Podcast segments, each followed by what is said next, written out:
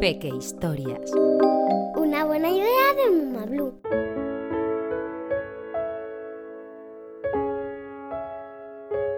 Platero. Un fragmento de Platero y yo, de Juan Ramón Jiménez.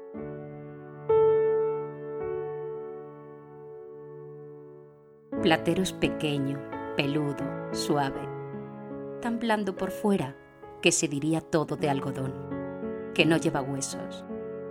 Solo los espejos de azabache de sus ojos son duros, cual dos escarabajos de cristal negro. Lo dejo suelto y se va al prado y acaricia tibiamente con su hocico, rozándolas apenas, las florecillas rosas, celestes y gualdas.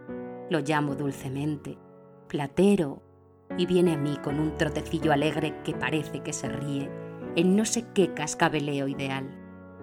Come cuanto le doy. Le gustan las naranjas, mandarinas, las uvas moscateles todas de ámbar, los higos morados con su cristalina gotita de miel. Es tierno y mimoso igual que un niño, que una niña, pero fuerte y seco por dentro, como de piedra. Cuando paso sobre él los domingos por las últimas callejas del pueblo, los hombres del campo vestidos de limpio y despaciosos se quedan mirándolo. Tiene acero. Tiene acero, acero y plata de luna al mismo tiempo.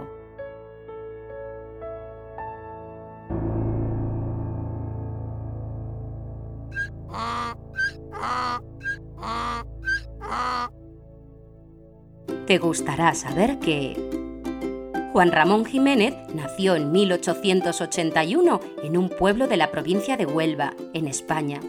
Fue uno de los escritores españoles más importantes, incluso ganó el Premio Nobel de Literatura, el más importante del mundo. Juan Ramón Jiménez escribía tanto en verso como en prosa. Desde muy joven su deseo era convertirse en alguien importante en el mundo del arte. Y vaya si lo logró. La vida de Juan Ramón Jiménez también fue muy interesante. Era todo un rompecorazones. Sin embargo, el amor de su vida fue Zenobia Camprubi, de la que se enamoró con tan solo escuchar su risa. Ella le inspiró muchos de sus escritos de amor. Juan Ramón Jiménez tenía un trastorno muy curioso, pero también muy molesto.